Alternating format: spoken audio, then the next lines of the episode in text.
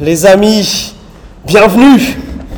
C'est une joie de vous retrouver encore une fois pour louer le Dieu qui mérite d'être loué et pour en apprendre plus sur qui il est. Et euh, vous le savez peut-être si ça fait quelques semaines que vous êtes euh, avec nous, mais en ce moment on est dans le livre des actes, dans une nouvelle série de prédications qui s'appelle De la parole aux actes, parce que dans cette église on aime l'écriture, on aime Jésus qui est la parole, mais on aime aussi les actes, on aime quand ça devient concret, on aime quand le Saint-Esprit nous pousse à l'action.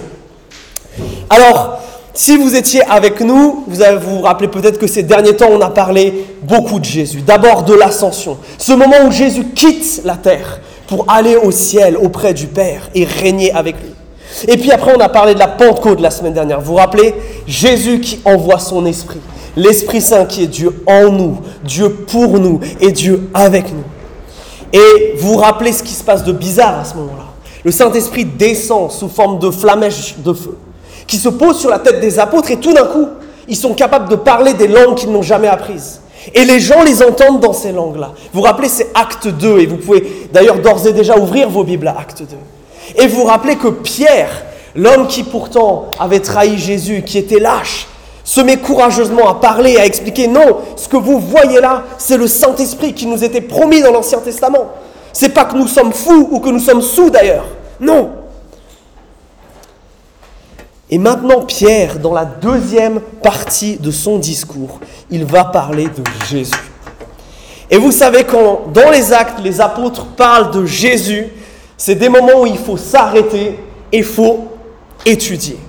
Parce qu'il y a une chose sur laquelle tous les chrétiens sont d'accord. Et pourtant, on est les rois de la division, surtout chez nous les évangéliques. Tous les évangéliques, tous les protestants, tous les catholiques, tous les orthodoxes sont d'accord sur une seule chose, sur une seule personne, et c'est Jésus. Et donc, quand on parle de Jésus, il faut que nous fassions attention. Et aujourd'hui, on va étudier quelque chose de fondamental. On va étudier quatre vérités importantes sur Jésus. Quatre choses qui sont essentielles. Qui sont essentielles pour deux raisons. Peut-être parce que pour toi, tu découvres encore ce que c'est que le christianisme. Tu connais pas encore bien l'univers de la Bible, ni qui est Jésus? Ça, c'est les choses les plus importantes qui le concernent. Mais à toi qui es chrétien, qui a entendu ce message déjà des centaines de fois, c'est important parce que ça parle des choses que tu dois communiquer aux autres à propos de Jésus.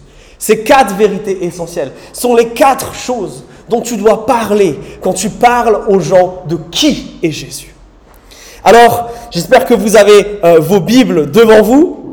On va commencer euh, à lire Actes chapitre 2. Je vais commencer au verset 22. Je vous laisse un instant si vous ne l'avez pas encore euh, trouvé. Mais on va euh, le lire.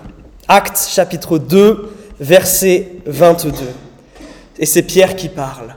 Homme d'Israël, écoutez ces paroles. Jésus, le Nazoréen, cet homme que Dieu a accrédité auprès de vous par des miracles, par des prodiges et par des signes qu'il a produits par son entremise au milieu de vous, comme vous le savez vous-même. Cet homme, livré selon les décisions, arrêté dans la préscience de Dieu, vous l'avez supprimé en le faisant crucifier par des sans-lois. Pourtant Dieu l'a relevé en le délivrant des douleurs de la mort parce qu'il n'était pas possible qu'il soit retenu par elle. Mes amis, dans ces quelques versets, on a déjà la majorité de ces éléments fondamentaux sur qui est Jésus. Ce premier verset-là, le verset 22, nous donne cette première caractéristique importante de Jésus. Le texte nous dit ceci, par les miracles, les prodiges, les signes, on utilise tous les synonymes possibles, que Jésus a fait, c'est comme si Dieu l'avait, moi j'ai dans ma traduction, accrédité. Ou peut-être dans une autre traduction de la Bible que vous avez, c'est marqué Dieu a montré qu'il l'a prouvé. En quoi ça, c'est important? Parce que les miracles de Jésus, les signes, les prodiges, ce qu'il a fait, traduit de quel est son caractère. Et ça, c'est fondamental. Pourquoi c'est fondamental? Parce que, à l'époque, on était un peu moins sceptique qu'aujourd'hui des miracles.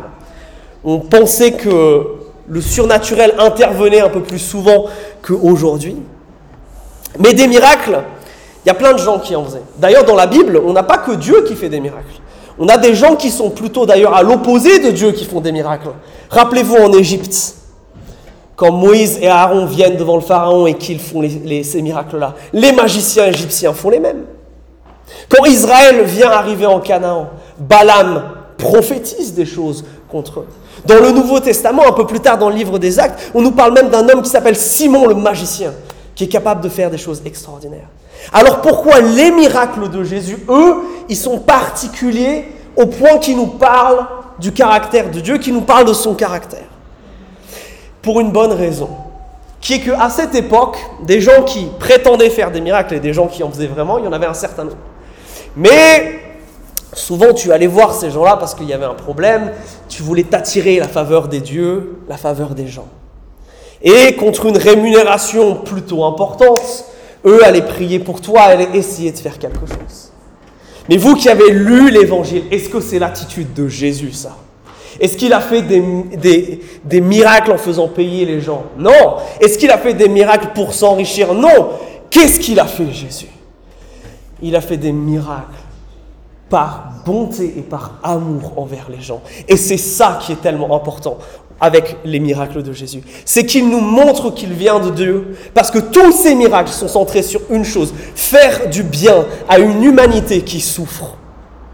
Et ça, c'est tellement important, parce que tous ces miracles de Jésus, vous en avez un certain nombre qui vous viennent en tête, des démons qui sont chassés, des gens qui ont faim et qui sont nourris, des malades qui sont guéris, tous ces miracles témoignent de la nature de Dieu témoigne une chose essentielle dans le christianisme. Nous croyons que notre Dieu, c'est un Dieu qui est fondamentalement bon.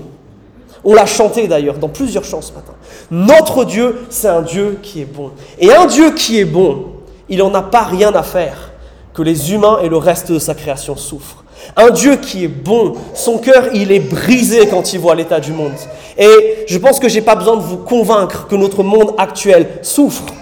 On a la guerre en Ukraine, on a le réchauffement climatique, on a absolument tout qui va pas bien.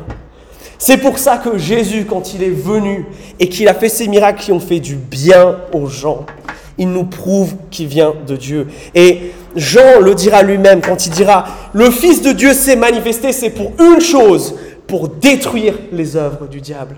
Les miracles de Jésus parlent du caractère de Dieu que notre Dieu, c'est un Dieu qui est profondément bon, qui n'en a pas rien à faire de la souffrance de ce monde, bien au contraire.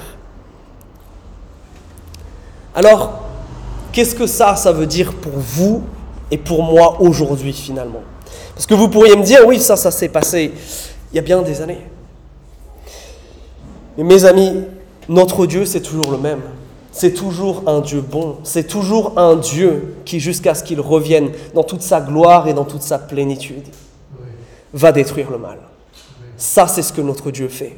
Il détruit le mal. Et ça veut dire qu'il va encore faire des miracles aujourd'hui. Et je pense que ça veut dire que, surtout pour nous, Église, à nous de prier, à nous d'avoir la foi que ce Dieu-là, ce grand Dieu qui est bon, peut encore faire des choses absolument extraordinaires pour montrer son caractère et pour changer des gens. Et on pourrait parler pendant longtemps de comment ça, là, le fait que Dieu fasse des miracles, ça doit nous impacter en tant qu'Église. Mais j'aimerais juste parler d'une seule chose, si vous me le permettez, de faire une parenthèse par rapport à ça, et de parler de guérison. Vous avez remarqué que Jésus a guéri plus de personnes qu'il n'a parlé d'enfer dans la Bible? Que une des choses majeures qu'il a fait, c'était guérir. Et que c'est des choses qu'on doit voir et qu'on doit expérimenter en tant qu'Église. Pas plus tard qu'il y a un peu plus d'un mois, nous avons eu une guérison miraculeuse dans cette Église. Nous avons vécu ces choses-là. Mais ce qui m'interpelle, c'est que nous, chrétiens, bien souvent, nous avons peur que Dieu ne réponde pas. Et quand nous prions pour quelqu'un qui ne va pas, on demande à Dieu qu'il donne de la sagesse aux médecins, que Dieu euh, voilà, fasse quelque chose de ce type-là. C'est bien, il faut prier comme ça. Mais est-ce qu'on a la foi que Dieu, ce Dieu-là, là, qui est profondément bon, peut guérir cette personne tout de suite maintenant? Est-ce que quand nous prions, nous demandons à Dieu sans le forcer, parce que de toute façon on ne peut pas le faire, mais on lui demande, toi qui es Dieu, toi qui es bon, s'il te plaît, interviens là, en se soumettant évidemment à sa volonté. Mais notre Dieu est un Dieu bon, et je pense que bien des fois on se prive de choses parce que nous ne le demandons pas. D'ailleurs, ça me permet de vous rappeler ce que Jacques nous dit. Dans son épître, il nous dit, si l'un d'entre vous est malade, qu'est-ce que vous devez faire? Amenez-le vers les anciens, qui lui imposent les mains et lui fassent l'onction d'huile afin qu'il soit guéri. Il n'y a pas une garantie que ça se passe à 100%. Dieu fait ce qu'il veut et Dieu reste absolument libre de tout ce qu'il veut faire. Mais mes amis, parce que notre Dieu est un Dieu bon, ces choses-là, elles vont aussi arriver. Ça ne veut pas dire qu'il y en aura tous les dimanches, ça ne veut pas dire qu'il y en aura absolument tout le temps, mais que c'est dans le caractère de Dieu de faire de bonnes choses. Et donc, mes amis, quand nous nous évangélisons, quand nous nous parlons de Dieu, nous devons parler de sa bonté. Nous devons ne pas avoir peur de prier, de demander à Dieu de faire des choses maintenant pour les gens à qui nous qui euh, nous évangélisons, à qui nous parlons de Dieu. Ça, c'est la première chose. Notre Dieu est un Dieu radicalement bon et les miracles de Jésus parlent de son caractère. Ensuite, deuxième essentiel, il faut qu'on relise le verset 23. Pierre dit, cet homme, en parlant de Jésus évidemment, livré selon les décisions arrêtées dans la préscience de Dieu, on va voir ce que ça veut dire ça, vous l'avez supprimé en le faisant crucifier par des sans-lois. Les sans-lois, c'est les Romains ici. Il dit, vous avez fait crucifier Jésus. Mais regardez, il ne nous dit pas que la mort de Jésus, c'était un accident tragique, que c'était quelque chose de malheureux qui arrivé. Moi, dans ma traduction, c'est écrit comme ça. On nous parle des décisions arrêtées dans la préscience de Dieu. Qu'est-ce que ça veut dire ça? Ça veut dire que la mort de Jésus, mes amis, ce n'était pas un accident. Bien au contraire, Dieu, depuis le départ, l'avait prévu. Et là, il faut qu'on explique un petit peu ce que ça veut dire, parce que la mort de Jésus, et c'est ce deuxième essentiel, mes amis, c'est que Jésus est mort pour nous sauver. Sa mort, elle nous sauve. Comment? Eh bien, on a vu que par ces miracles, Jésus s'attaquait au problème du mal, entre guillemets, en dehors de nous, dans le monde, dans le domaine de la maladie, dans le domaine spirituel, dans ces choses-là. Mais si on est honnête, il y a un autre problème du mal, celui qui se situe ici. On a c'est très facile pour nous de voir le mal à l'extérieur, mais bien souvent on oublie que la source du mal, elle est là-dedans. Que vous et moi, malheureusement, nous sommes bien souvent générateurs de mal. Que nos cœurs, c'est des machines à faire le mal. Et il y a ce problème-là qui vient aussi. Et ce problème, il est catastrophique, les amis. Parce que, on l'a vu, Jésus est venu détruire les œuvres du diable. Un Dieu qui est bon, il ne peut pas rester insensible au mal. Qui d'entre vous ne se mettrait pas en colère si quelqu'un s'en prenait à un des enfants de cette église? Nous serions tous outragés par ça. Dieu, c'est la même chose. Quand nous faisons le mal, il est dans le même état. Alors que faire? Si Dieu voudrait régler ce vrai problème du péché en nous, ben, il n'y a que deux solutions. Soit il nous détruit, soit il nous transforme. Et c'est cette deuxième option qu'a choisi Dieu. Et c'est pour ça que Jésus est mort. Parce que notre péché, mes amis, il est tellement grave, il est tellement gros, il est tellement nombreux, que ça, ça mérite qu'on soit séparé de Dieu pour toujours. Et ça, ça s'appelle la mort. Et ça, c'est terrible. Mais voilà ce qui s'est passé. Je vais prendre une image. Imaginez-vous que justement, vos péchés, c'est cette pile immense de dossiers et de papiers, de pages et de pages de toutes les fois où vous avez offensé quelqu'un de toutes les fois où vous avez menti, de toutes les fois où vous avez volé. Et vous arrivez au tribunal et il y a cet énorme dossier posé en face de vous. Et Dieu, le juste juge, dit Bah, mon gars, c'est pas glorieux là. Il y a cette énorme pile. Mais tout d'un coup, l'avocat qui est censé vous accuser, l'avocat, euh, le procureur, change de côté, vient s'asseoir à côté de vous et va dire Moi, et ça c'est Jésus, je vais prendre la punition que toi tu mérites, à cause du mal que tu commets. C'est ça qu'a fait Jésus. En mourant sur cette croix, il est mort à ta place. Il est mort alors que toi tu devais mourir. Et si tu réfléchis, c'est d'une injustice telle. Parce que ce mal que tu fais, tu l'as fait contre lui. Qui déjà serait prêt à donner sa vie pour quelqu'un d'autre Mais encore plus pour quelqu'un qui a une montagne de dossiers contre lui, qui fait du mal. C'est ça que Jésus a fait. Ça, c'est la plus grande preuve d'amour de la part de Dieu. Le fait qu'il préfère mourir pour des gens qui le détestent plutôt que de les détruire. C'est absolument fou. Et ça, mes amis, c'est la grande base du christianisme. C'est pour ça que vous avez des croix dans les églises. C'est pour ça qu'on associe tout le temps ça à Jésus. Parce que c'est l'œuvre fondamentale qu'il a faite. Et c'est quelque chose où quand nous parlons de Jésus, nous ne pouvons pas passer à côté. Dieu est bon, il peut faire des choses maintenant dans ta vie, mais il a surtout fait une chose qui est incroyable. C'est qu'il est mort à ta place pour te sauver. Et ça, c'est incroyable. Troisième chose, c'est ce verset 24. Je vous le relis. L'histoire s'est pas terminée à la mort de Jésus. Dieu l'a relevé en le délivrant des douleurs de la mort, parce qu'il n'était pas possible qu'il soit retenu par elle. Là, il y a quelque chose d'extrêmement fort qui est dit. L'histoire s'est pas terminée avec Jésus mort. C'est pour ça que la plupart des gens qui portent une croix autour du cou, il n'y a pas de Jésus dessus. C'est pour ça que dans les églises protestantes, il n'y a pas de Jésus sur nos croix. Parce que Jésus est ressuscité. Il y a quelque chose d'absolument fou qui s'est passé. Normalement, quand on, meurt, on est mort. Normalement, c'est terminé. C'est l'expérience humaine par définition. On connaît tout ça. Mais lui, il était mort et après, il n'était plus. Et ça, c'est encore une fois fou. Pourquoi Jésus n'est pas resté mort? Parce que Jésus, il est mort comme un innocent. Ce qui fait qu'on devait mourir, on l'a dit tout à l'heure, c'est qu'on fait le mal. Jésus, lui, ne l'a jamais fait. Alors la mort n'avait pas ce pouvoir, cette emprise sur lui, et Dieu l'a ressuscité et l'a ramené à la vie. Et ça, c'est quelque chose qui nous paraît bizarre. Ça, c'est quelque chose de bizarre. Et d'ailleurs, c'est aussi le cas pour l'époque. Et Pierre, il va le justifier, ça. C'est la suite de ce texte. Il va dire, euh, vous savez, le grand roi David. David, il était aimé par les Juifs de l'époque. C'est le grand roi. Et David, il écrivait des chants. Dans la Bible, on appelle ça les psaumes. Et il a écrit un chant, il lui dit, faites attention à ce que David dit.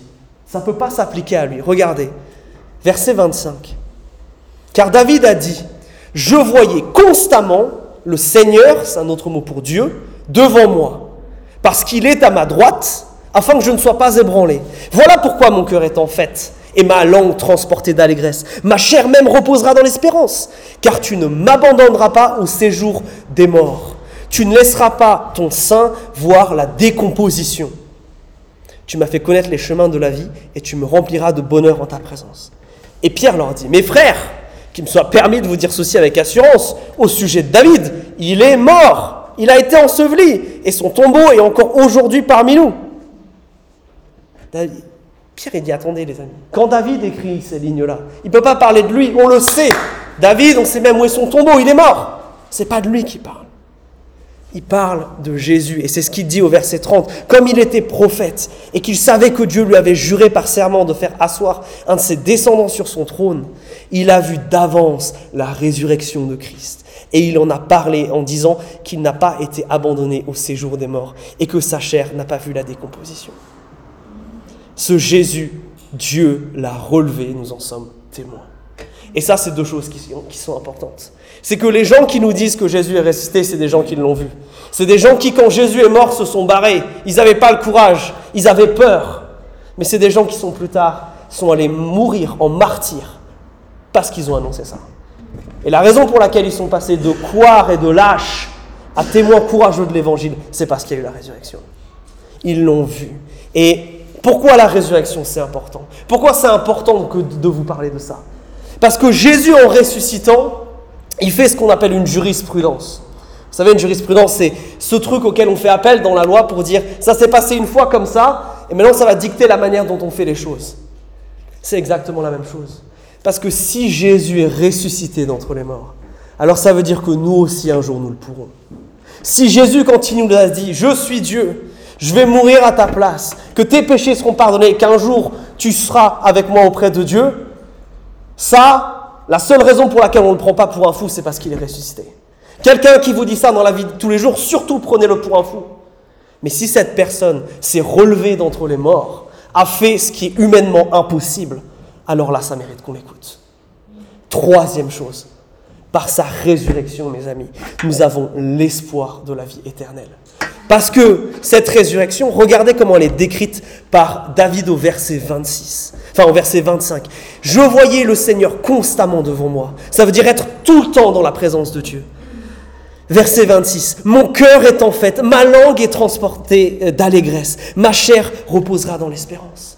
Que cette vie éternelle avec Dieu, c'est pas comme des fois on a l'impression dans les films, etc., s'asseoir sur un nuage et rien faire. Non, c'est un temps de joie, un temps de réjouissance, un temps de fête dans la présence de Dieu. Et la présence de Dieu, c'est la seule chose, mes amis, qui a le pouvoir de combler ce vide que nous avons à l'intérieur ce manquement-là. Ce qu'on essaye de trouver, qu'on appelle des fois satisfaction, bonheur, transcendance, ce truc-là qui nous manque et qui nous bouffe. Il n'y a qu'une seule personne qui peut le combler. C'est Jésus-Christ et c'est dans sa présence. Voilà pourquoi la résurrection, c'est fondamental.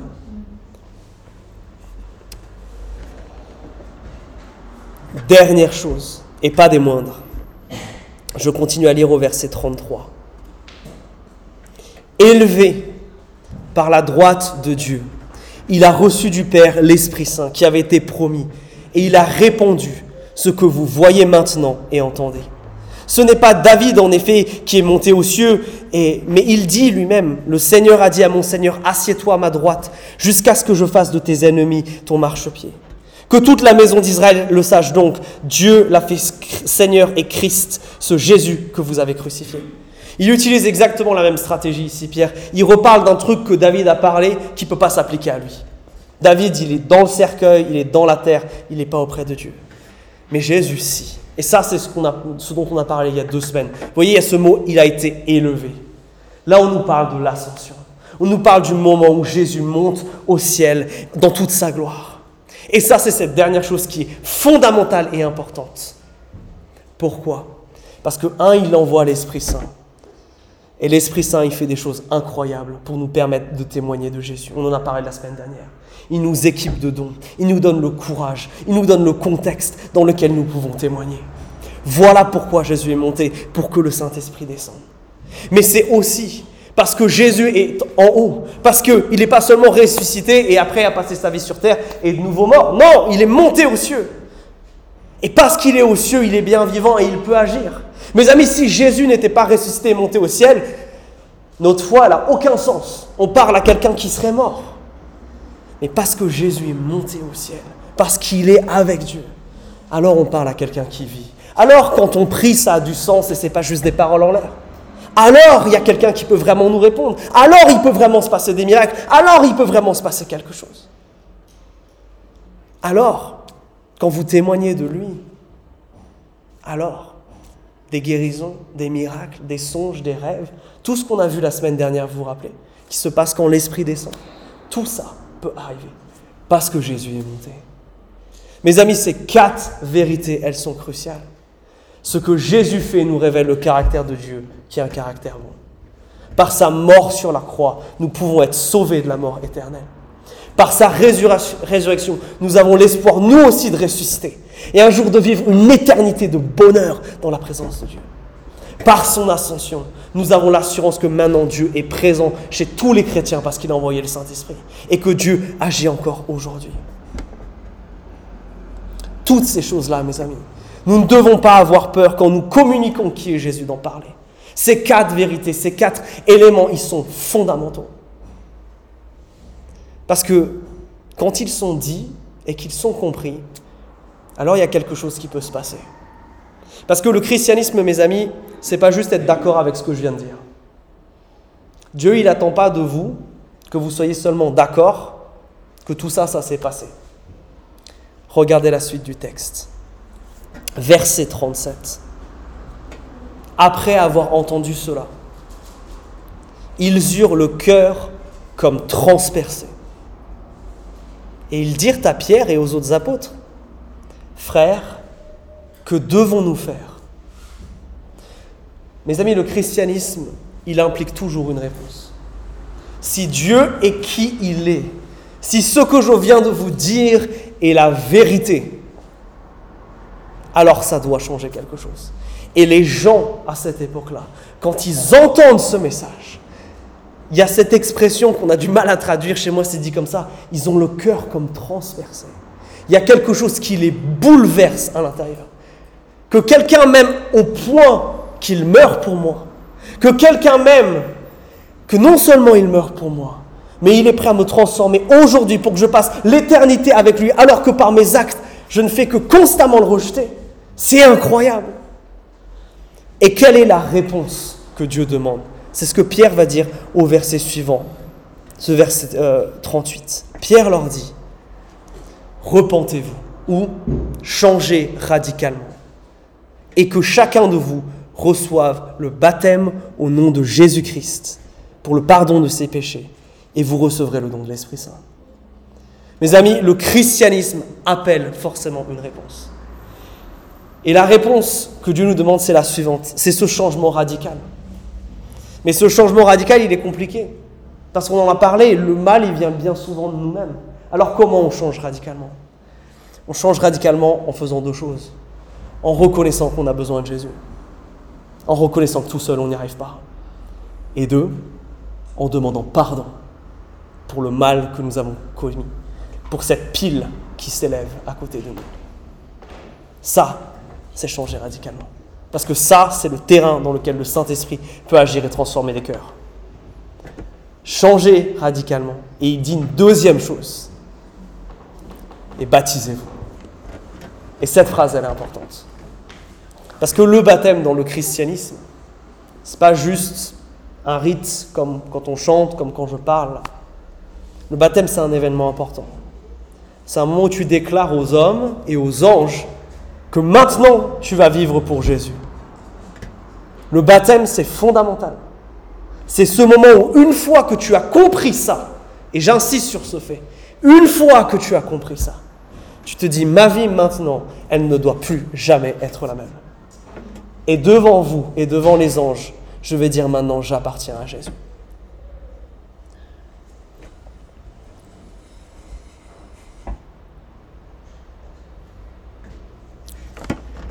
J'aimerais vous inviter maintenant à répondre à ce que Dieu nous dit là. Et à fermer un instant les yeux, d'avoir un moment d'introspection. Un moment où vous vous demandez la chose suivante. Est-ce que moi, j'ai rencontré ce Jésus-là? Est-ce que moi, j'ai déjà eu le cœur comme transpercé? Est-ce que moi, je suis prêt à faire ce pas de venir à Jésus? Peut-être pour la première fois. Ou peut-être vous l'avez déjà fait dans votre vie. Peut-être vous êtes chrétien depuis des années. Mes amis, ce texte vous invite à la même chose, au changement radical, vous aussi. Peut-être que le Saint-Esprit est en train de pointer du doigt quelque chose dans votre vie, un péché, quelque chose de récurrent, qui doit être abandonné. C'est le moment maintenant, dans le secret de vos cœurs, de le confier, de le donner à Dieu. Et peut-être que toi tu es déjà chrétien, tu as déjà eu le cœur transpercé. Mais peut-être que tu n'as pas encore obéi à Jésus et que tu n'es pas passé par les eaux du baptême. Si c'est ton cas, je t'invite à écouter ce que le Saint-Esprit est en train de dire au travers de ce texte-là. Parce que le baptême, c'est ce moment où on veut obéir à Jésus. Et si c'est ton cas, je veux t'inviter en particulier à prendre cette décision dans ton cœur et à venir me voir ou Jérémie, nous les responsables à la fin pour parler avec nous, parce qu'on veut t'accompagner dans ça.